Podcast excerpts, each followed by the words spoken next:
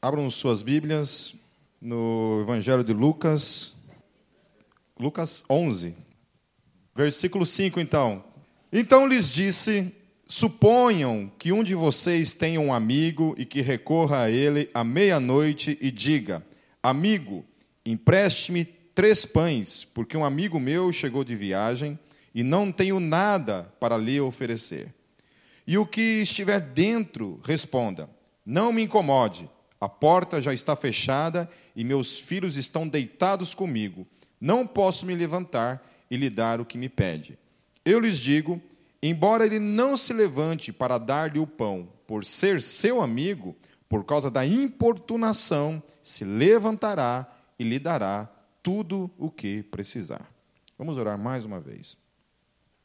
Santo Deus, nós mais uma vez te agradecemos, Senhor, por essa igreja e pelo privilégio que a gente tem, Senhor, de ouvir o Evangelho puramente puro e simples, Senhor. Que nós não precisamos de nada além do Teu Evangelho para as nossas vidas. Tua palavra, Senhor, o Teu ensino, que é tão importante para a nossa vida, Senhor. Espírito Santo venha nos ensinar mais uma vez nessa noite, por meio da tua palavra, em nome de Jesus. Amém. Então Jesus ele começa nos dando uma ilustração de uma situação que bem incômoda. Um cara vai na casa de um amigo pedir pão de noite, de madrugada, porque tinha chegado visita em casa de madrugada e ele tinha acabado o pão e ele tinha que dar pão para esse amigo. E aqui o texto diz então que esse cara que estava dormindo já com os filhos é incomodado por essa visita inoportuna né, naquele momento. Chega lá e o incomoda e ele fala: Olha, não tenho como atender você agora, porque já estou aqui com meus filhos deitado, tudo mais. E então Jesus fala que essa pessoa não vai levantar porque é um amigo, mas certamente vai levantar por causa da importunação deste amigo. Ok? E aí, na sequência, Jesus utiliza esse texto para falar com a gente o porquê que ele está usando essa, essa história e vai nos ensinar algumas coisas fazendo uso dessa história. E isso tem a ver com oração. Por alguma razão, Deus pega uma história acerca de um incômodo, de uma situação que algumas vezes você também vivencia, né? Eu, o meu telefone lá em casa, ele é, ele é desde disque alarme, ele é, ele é 102, que é informações, é disque informações, ele é de tudo um pouco. Às vezes a pessoa lembra, oi Pipe, tudo bom? Pipe, você tem o telefone do fulano?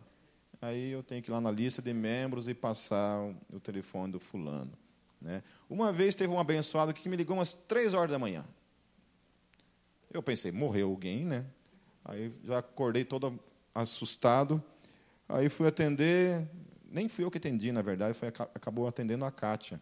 Aí era um cara que, ô, oh, tudo bem aí? Tudo bem? Não, eu tive um sonho com vocês, aí eu queria saber se está tudo bem. Falei, estava tudo bem, né? Agora não está mais, né? Estava tudo bem. Então, o meu telefone realmente é, é a casa da mãe Joana. Né? Para tudo ligam lá. Às vezes tem gente que liga, por exemplo, para, sei lá, está carente, precisa de uma atenção minha, alguma coisa assim, e daí liga, né? Daí liga daquele jeito, né? E aí, Pipe? Falei, opa, tudo bom? Tudo. E aí? E aí? Susse, susse.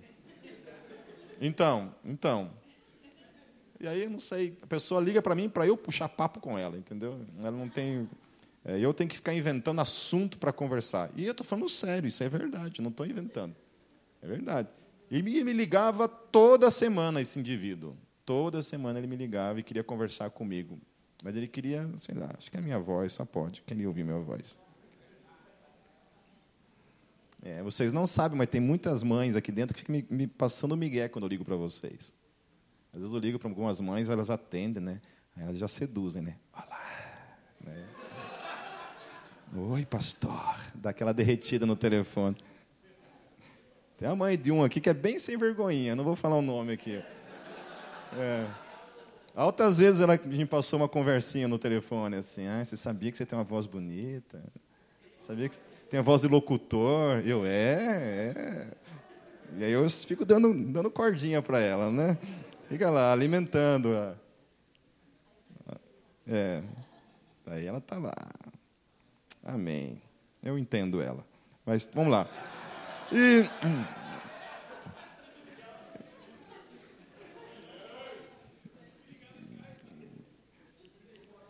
É, não, negar no Skype não vai funcionar, tem que ser só a voz mesmo. Vamos lá, chega de piada, coisa séria, vamos lá. E, então, Deus, Jesus vai usar essa, essa ilustração para nos falar acerca de oração. Então, ele usa essa questão, a partir do versículo 9, ele começa a falar para a gente assim: Por isso lhes digo, peçam e lhes será dado, busquem e encontrarão, batam e a porta lhes será aberta. Pois todo o que pede, recebe, o que busca, encontra, e aquele que bate, a porta será aberta.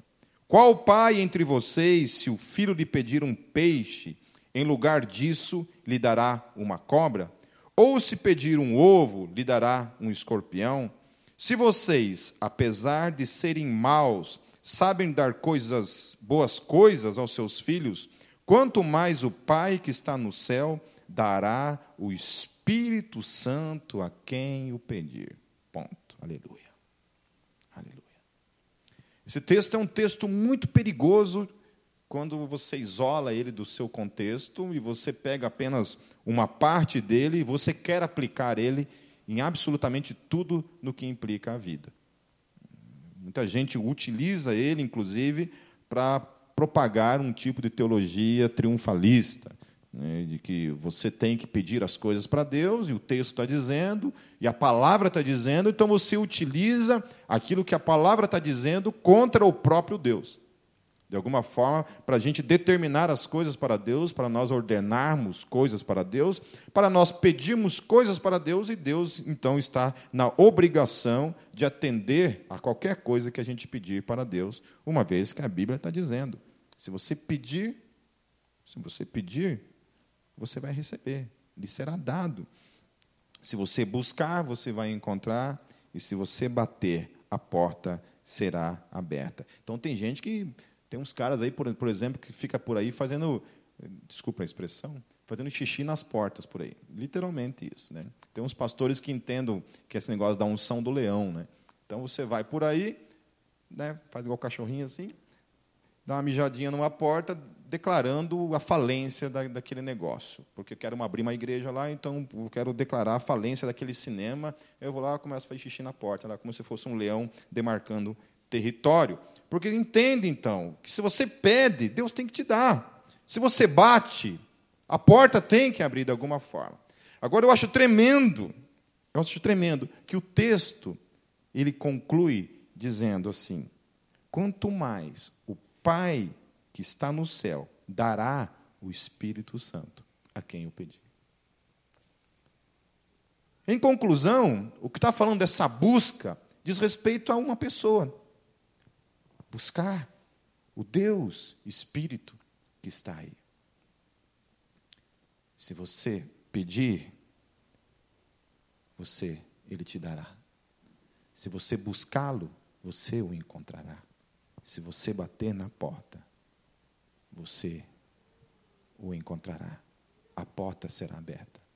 Se nós pedimos coisas relacionadas à pessoa do Espírito Santo, a Bíblia está dizendo que Deus dará do seu Espírito àqueles que o pedirem. O problema é que a gente entende isso aqui de outras maneiras, e Jesus está falando isso do amigo importuno, esse amigo que chega e começa a incomodar e eu tenho tido tanta experiência nesses, nesses meus anos como pastor e membro de igreja, 25 anos já na fé, de quantas pessoas que começaram com essa fome de Deus, essa sede de Deus, de buscar a Deus, de clamar por Deus, de jejuar, e essa fome vai morrendo com o tempo. A busca vai morrendo, o interesse vai morrendo. Algo muito parecido com casamento, né? Quando a gente casa, a gente está apaixonado, a gente tem cheio, a gente está cheio de sonhos, a gente almeja uma história juntos para o resto da vida. Ninguém casa para separar, né? ninguém entra num casamento e fala assim: eu vou casar para me separar daqui a uns seis meses. Né?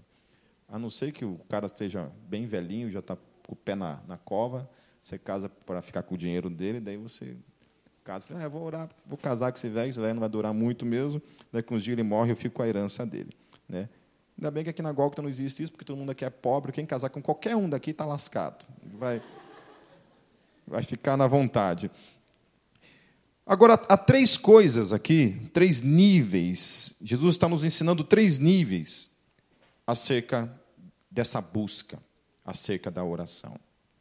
Não apenas relacionadas à questão da busca pela pessoa do Espírito Santo, mas isso também pode ser aplicado a todos os níveis de oração que nós fazemos. Então, há três níveis. Primeira coisa são os pedidos. Ele usa o, texto ali, a história desse cara que vai lá pedir pão. Então, nós precisamos colocar nossos pedidos diante de Deus. Não é errôneo você colocar pedidos diante de Deus. Do contrário, você deve fazê-los. Deve fazê-los. Nós devemos pedir coisas para Deus. A outro nível que ele está falando aqui, ele está falando de busca. Então, além do pedido, existe essa questão da busca. Busca diz respeito a encontrar alguma coisa que, que não está.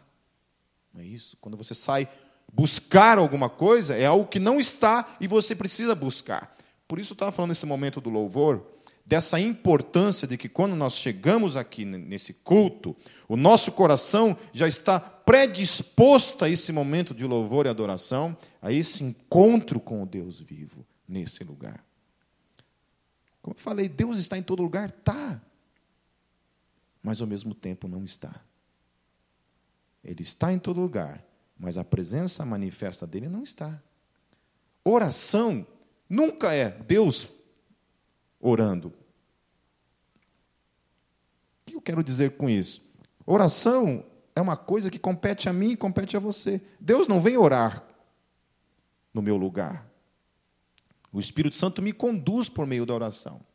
Mas a oração sempre é o papel do homem buscando a Deus. Por isso que é oração. Eu falo com Deus, eu busco a Deus.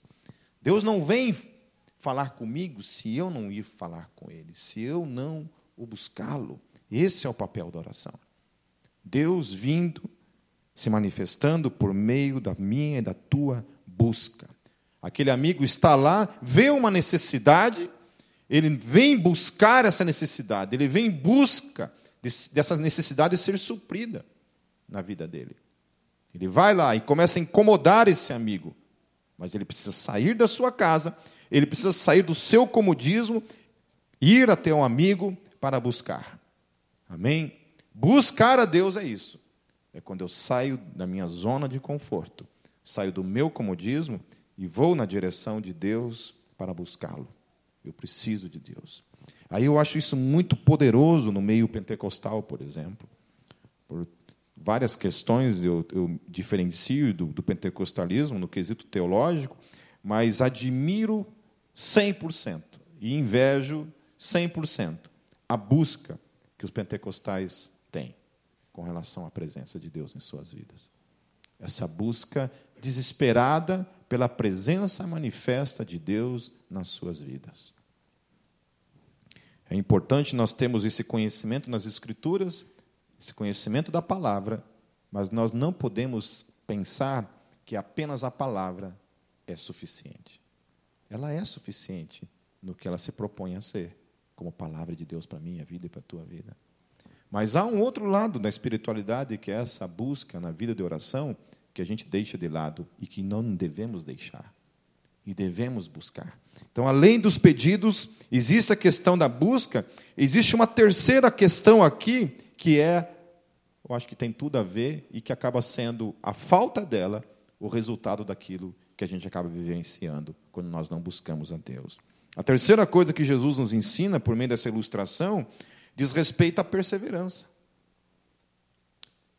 Ele fala assim que aquele amigo não vai se levantar para atender o pedido, porque aquele cara que está pedindo é um amigo, mas por causa da perseverança, da incomodação que aquele cara está trazendo, ele vai se levantar para atender o pedido. Porque quem que aguenta, né? Alguém batendo na porta, você tentando dormir, aquela pessoa batendo na porta, até que você tem que se levantar e ir atender, então, o pedido daquela pessoa. Com Deus, às vezes acontece assim. Há um livro que eu recomendo para todos vocês, que é um livro chamado Os Caçadores de Deus. E eu gostaria que vocês todos pudessem ler uma vez na vida, seria muito bom. Leiam esse livro. Os Caçadores de Deus, Tommy Tini é o nome do autor. É um livro muito bom para você ter na tua casa, para você ler de cabeceira, assim. É um livro que desafia você a buscar mais a Deus, que injeta fome no teu espírito. Mas então não é somente uma questão de pedido, não é somente uma questão de busca, mas é, mas é também uma questão de perseverança no dia a dia. Deus está lá. A Bíblia está dizendo que Jesus dará do seu espírito, que é santo, para aquele que pedir, para aquele que buscar e para aquele que perseverar nessa busca. Então, por exemplo, lá no, no contexto pentecostal, por exemplo, a, a doutrina de que o batismo do Espírito Santo é uma segunda experiência que se manifesta por meio do, do, do, do dom de línguas. É. E aí, como é que faz? Se você está no meio pentecostal e você quer receber o dom de línguas, você tem que buscar isso. Você tem que orar, tem que jejuar, tem que fazer campanha, tem que ir para o meio do mato e tem que se esforçar para receber isso. E é praxe que muitas vezes você acaba não recebendo, e a doutrina consiste nisso. Você não está buscando o suficiente. Nós nos aquietamos, nos consolamos e assumimos qualquer tipo de espiritualidade para nós, desde que não haja nenhum tipo de esforço da minha, da minha parte com relação a buscar a Deus. E aí a gente não recebe. Porque Jesus está nos ensinando que precisa buscar e precisa perseverar. Então não é somente chegar assim, ó oh, Senhor, me dê do seu espírito. A impressão que se tem no texto aqui é que Deus está querendo provar realmente até onde eu e você queremos isso na nossa vida. O quanto eu e você estamos realmente desejosos de ter isso na nossa vida. Eu lembro que uma vez eu fui num festival chamado SOS da Vida, lá em São Paulo, e eu fiquei das duas horas da tarde até as quatro horas da manhã, em pé, no alambrado. Até hoje, o meu nervo ciático grita, só de lembrar desse dia. Eu fiquei lá das duas horas da tarde até quatro horas da madrugada para ver bandas tocando. Simplesmente isso, para ver bandas tocando. Quando eu era não cristão, quando eu era do mundo, quando eu era ímpio, pecador, é, quantas vezes eu saía nas madrugadas, às vezes saía na sexta-feira de casa, voltava na segunda-feira para casa. Não tinha tempo ruim, nada. E aí, assim, às vezes a gente olha para a igreja e a gente percebe assim que vir na igreja uma vez na semana é um parto. Dói o nervo ciático. Dói tudo.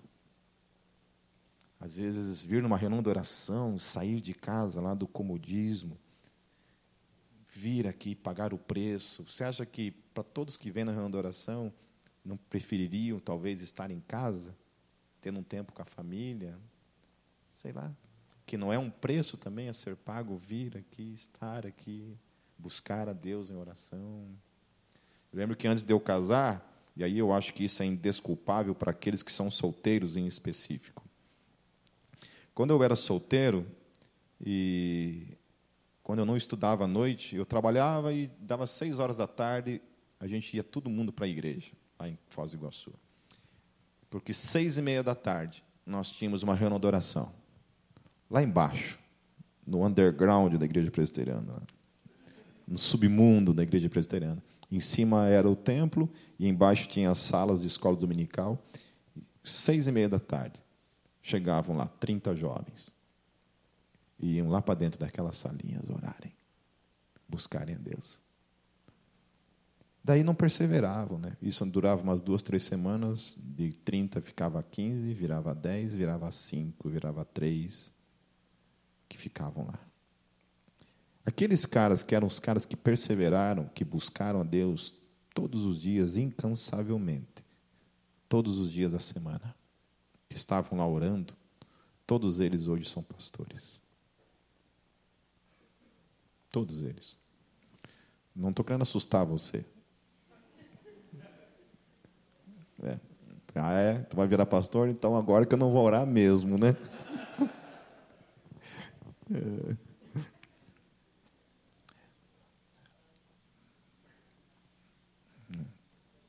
Às vezes eu brinco com essa coisa, eu sei do preço que é ser pastor. Melhor do que nunca. Mas eu não trocaria aí por nada na minha vida o meu chamado. Não trocaria por nada na minha vida o meu chamado. É muito bom. Tem o seu sofrimento, mas eu fico imaginando se a minha vida se resumisse em trabalhar, ir para casa e mais nada no reino de Deus. Né? Se minha vida se resumisse nisso, eu acho que eu seria um cara muito infeliz. Então é isso, quando você busca, quando você vai lá, você paga o preço, não tem tempo ruim, porque você quer Deus na sua vida, e você persevera nessa busca diária, a Bíblia fala que Deus dá, que você recebe, que você encontra, que a porta do céu é aberta. Por isso que nós precisamos bater na porta do céu e falar: Deus, dê-me do teu espírito. Dê-me. Porque é só por meio desse poder que vem do Espírito Santo de Deus que nós somos até mesmo capazes de permanecer crendo, de continuar caminhando no reino, na luz, continuar em comunhão. Agora, quando a gente não busca, quando a gente está vazio de Deus, a gente não quer orar, a gente não quer ler a Bíblia, a gente não quer estar em comunhão, a gente não quer louvar, a gente não quer servir, a gente não quer nada. E a nossa vida vai indo para o buraco. A outra coisa também relacionada a isso, que é aquilo que eu já falei, dessa má interpretação que algumas pessoas têm disso, eu fico pensando o quanto que isso empobrece o Evangelho. O quanto o evangelho é empobrecido quando, ao invés de nós buscarmos o nosso Deus por meio da oração, nós buscamos coisas. Coisas vazias, coisas que são passageiras com o tempo.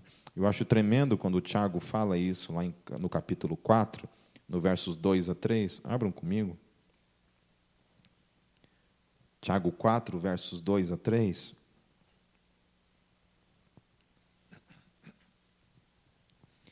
É a parte final do versículo 2 e o versículo 3 todo. Diz assim as Escrituras: Não têm porque não pedem. Quando pedem, não recebem, pois pedem por motivos errados para gastar em seus prazeres. Amém. Então, é a própria, a própria Escritura que está nos ensinando que esse pedir para Deus, além dessa questão de nós pedimos pela pessoa do Espírito Santo na nossa vida, diz também que esses pedidos diários que nós temos que pedir no dia a dia, em oração, só nos será dado quando não é algo que diz respeito aos prazeres, simplesmente. Quando as coisas se resumem unicamente em satisfazer coisas carnais, como consumismo, por exemplo, né? com insatisfação ou alguma coisa desse tipo. Quantas vezes eu escutei de pessoas assim, não aqui de dentro, mas pessoas de fora que decretando, declarando e falando coisas assim, e aquilo me assusta, porque o texto não está dizendo isso. Quando nós estamos cheios do Espírito Santo de Deus, a Bíblia fala que buscai em primeiro lugar no reino de Deus e a sua justiça, e as demais coisas vos serão acrescentadas. E aí Deus, Jesus está usando esse texto falando assim: olha, se vocês sendo pessoas ruins, se eu e vocês sendo maus, como nós somos, nós sabemos dar coisas boas para os nossos filhos. Né? Nunca dei uma coisa estragada para o Gabriel. Tipo, fui lá, vi um iogurte estragado no mercado, falei, pô, esse iogurte está estragado. Vou dar para meu filho. Quero lascar com ele. Quero ferrar com ele. Né? Até isso é uma coisa engraçada, porque eu acho que tem alguns pais endemoniados hoje em dia, viu, cara? Você vai lá no YouTube, por exemplo, você coloca lá sustos, né? Vocês viram estavam vendo uns vídeos de susto lá, para dar umas risadas da desgraça alheia? E aí tinha uns caras que tinham a cara de pau, cara, de colocar crianças de 5 anos na frente de um computador, filho dele. Não, eu acho que é filho, né, cara? Porque se não é filho dele, se fosse meu filho, eu matava o cara que fizesse isso com meu filho. Mas eu acho que era filho, só pode. Os caras pegavam e colocavam lá. Quem já, já teve um susto na internet sabe o que eu estou falando, né? Colocava aquele rosto da menina do exorcista lá, que até hoje eu tenho pesadelos com aquela endemoniada lá. Mas. Dava um susto nos filhos assim, eu fiquei pensando, meu, cara, Todas as reclamações que eu tinha do meu pai acabaram naquele dia. Eu falei, meu pai era o melhor pai do mundo, cara, porque esse daqui é o Satanás. É. Incrível isso. Então, se nós, sendo maus, a gente sabe dar coisas boas aos filhos, a Bíblia está dizendo, então, que Deus sabe também fazer isso, ou melhor do que nós, em absoluto. Lá em Mateus, no capítulo 6, para a gente caminhar para o início da pregação. Foi só uma introdução até agora. Uma vez um cara aí falou assim: Pô, se você é capaz de assistir um filme de três horas, por que você não pode ficar três horas assistindo né, uma pregação? É, tem sentido, né? De certa forma, é, tem um sentidinho na, coisinha. Um sentidinho. Né? Mas a questão é que qualquer filme tem ação, né? Então, assim, depende do pregador. Tipo, eu, se eu pregar três horas, eu tenho certeza que vocês ficam aqui de boa. Né? Agora, tem uns. Quer, quer, quer que eu quero tentar? Eu faço, fico aqui. Agora, tem uns caras que se falar três minutos, a gente já está aí dormindo, né? Inclusive, eu até deixei minha, minha tampinha de lado aqui, que se eu ver alguém dormindo aqui hoje, é na testa. Eu sou bom de mira, gente. Vamos lá? Mateus 6, versos 9 em diante, diz assim: Vocês orem assim. Então, Jesus, no mesmo contexto ali de Lucas, lá em Lucas, Lucas 11, logo no contexto ali também vai ter a oração do Pai Nosso. Só que eu acho a oração do Pai Nosso de Mateus mais bonita que a oração de Lucas. Então eu não quis utilizar a oração de Lucas, porque eu acho que ela é mais feinha. É tipo vocês, assim. Né? Então eu vou orar uma oração mais pipe, mais pipe aqui, que é mais bonitinha. Tá bom? Diz assim: vocês orem assim, Pai nosso que está que estás nos céus, santificado seja o teu nome. Então Jesus está falando dessa questão do pedido, está ensinando eu a, a você a orar e aí ele está nos ensinando o seguinte: que toda oração começa por essa declaração absoluta, Pai nosso. Aleluia. Então não é Pai meu. Já começa a declarar um, um sentido de unidade, de corpo, de família, o qual eu e você estamos inseridos. Pai nosso, que estás nos céus, ou seja, acima de todas as coisas, essa era a declaração quando o judeu falava dos céus, falava desse reino que está acima de todo o reino. Santificado seja o teu nome, venha o teu reino. E eu acho espetacular essa oração quando fala: seja feita a tua vontade. Seja feita a tua vontade. Fala para um irmão que está ao seu lado aí, não brincadeira. Fala assim, de, repita comigo: seja feita a tua vontade. Aleluia. A vontade de quem? Minha? Não. Então, quando eu oro, eu falo, Deus, seja feita a tua vontade, não a minha. Amém? Amém? Isso aí já cai por terra um monte de declarações, de pedidos, de coisas estúpidas, de coisas contrárias à vontade de Deus, de coisas danosas a nós mesmos que a gente pode pedir para Deus. Já coloca aí, a gente já está submetendo. Então, aqui está nos ensinando que antes de qualquer coisa, toda oração é uma oração que se submete ao senhorio de Deus nas nossas vidas, é a vontade dele. Então não adianta pedir o que ele não quer para a tua vida, que não vai dar. Aquilo que não é a vontade dele. Então, a gente ora, Deus, se é da tua vontade, amém. Se não é, amém também. E aí fala assim: essa vontade, ela tem que ser manifestada na terra como no céu. Amém? Então não é somente no céu, mas é também na terra. Um outro texto muito perigoso para mim e para você é aquele texto que fala assim: tudo que você ligar na terra será ligado no céu. E aquilo que você desligar na terra será desligado no céu. Esse também é um texto muito perigoso. Porque tem um monte de gente aí que faz umas coisas é, horripilantes, que dá medo, só de ouvir. Então, seja feita a tua vontade, assim na terra como no céu. Aí ele fala essa questão do contentamento. Dá-nos hoje o nosso pão de cada dia. Amém? Então é essa oração que é uma oração da dependência diária.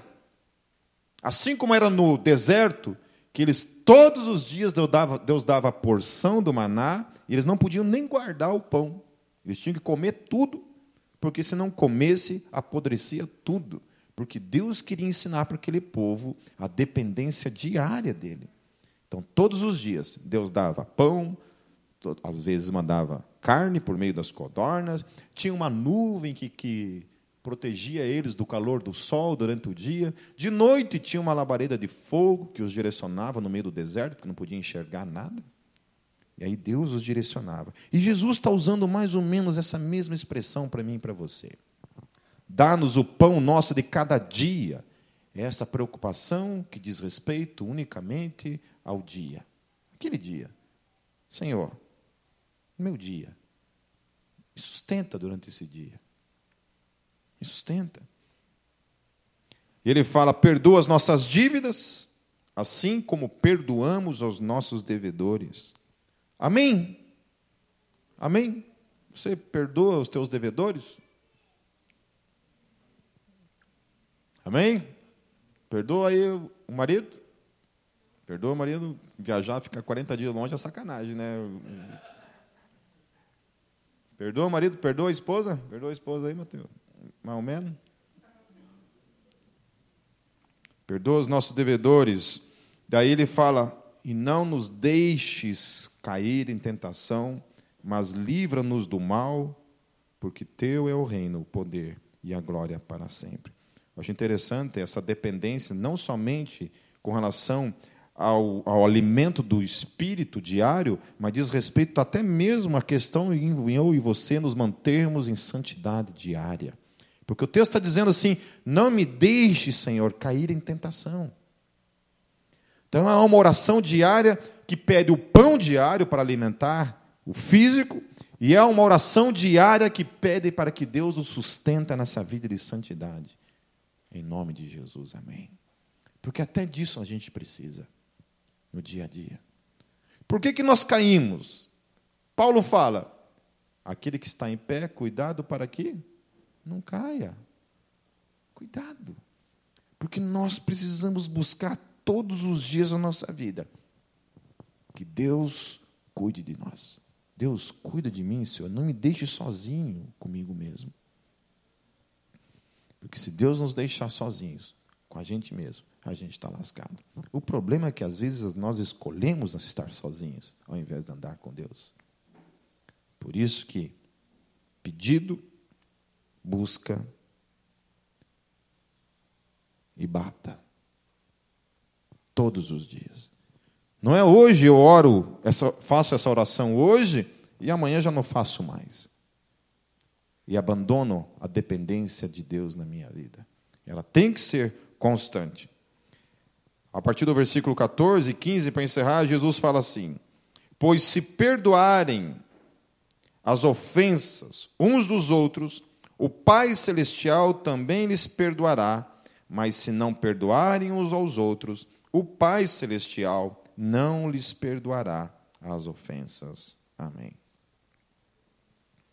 Essa tem que ser a nossa oração diária. Essa oração que às vezes você tem uma pessoa que você também não engole, né? Uma pessoa assim que está atravessada na tua, na tua garganta. Alguém que você não suporta, alguém que você não consegue estar perto. Oh, tem gente se cutucando que eu estou vendo aí.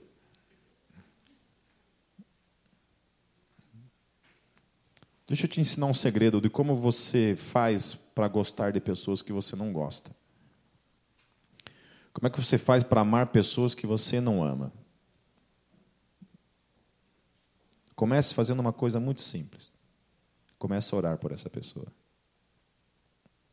Não para morrer.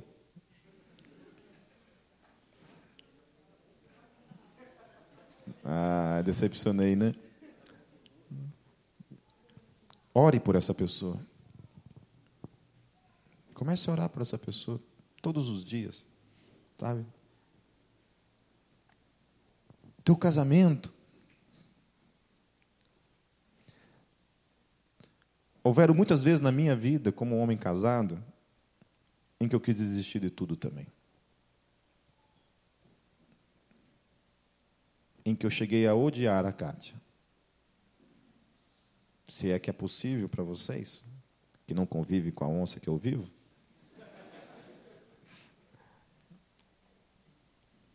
Em que eu falei, cara, não vai rolar. Não aguento mais essa mala. E vou devolver ela, e vou devolver com os juros ainda, que é o Gabriel. Quantas vezes eu quis desistir, cara? E aí há cinco coisas que sempre são fundamentos na minha vida para me manter casado até o fim. Primeira coisa que eu penso sempre na minha vida é Deus.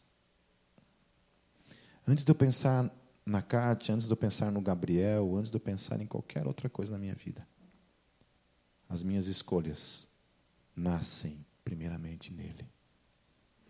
Deus, se eu fizer isso, como vai ficar? Como vai ficar? Deus, a minha vontade é essa, mas qual é a tua vontade, Senhor, para a minha vida? E aí não tenho o que fazer. Porque daí o Espírito Santo vem. A minha vontade, filho, é que você permaneça. Permaneça até o fim naquilo que você, quando se uniu à sua esposa, você tinha como propósito na sua vida. E aí a gente continua em frente. A segunda coisa, daí começam a pessoa a quem eu me comprometi, o meu compromisso que eu tenho com ela, as promessas que eu tenho com ela, como alguém que tirou ela da casa da mãe dela, aquele que prometeu sonhos para ela e agora o que que faz? Onde é que está a minha palavra como homem que eu sou? E aí vem filhos, porque você pensa assim: como é que fica o meu legado diante do meu filho? Aí vem ministério, porque se isso acontecer comigo um dia, eu nunca mais volto a ministrar na minha vida. E a quinta coisa é cada um de vocês. É cada um de vocês. Quando eu penso que vocês estão olhando para a minha vida, e aí vai mais um monte de, de, de coisas relacionadas a isso, a minha própria hombridade, que é o fato de que eu quero continuar me olhando no espelho, por mais feinho que eu seja, até o fim dos meus dias.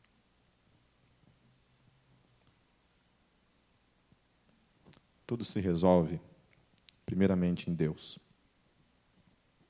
Buscando a Deus, consertando as coisinhas que precisam ser consertadas trazendo à tona, desengavetando, trazendo a sujeira para fora. E, e aí vamos em frente.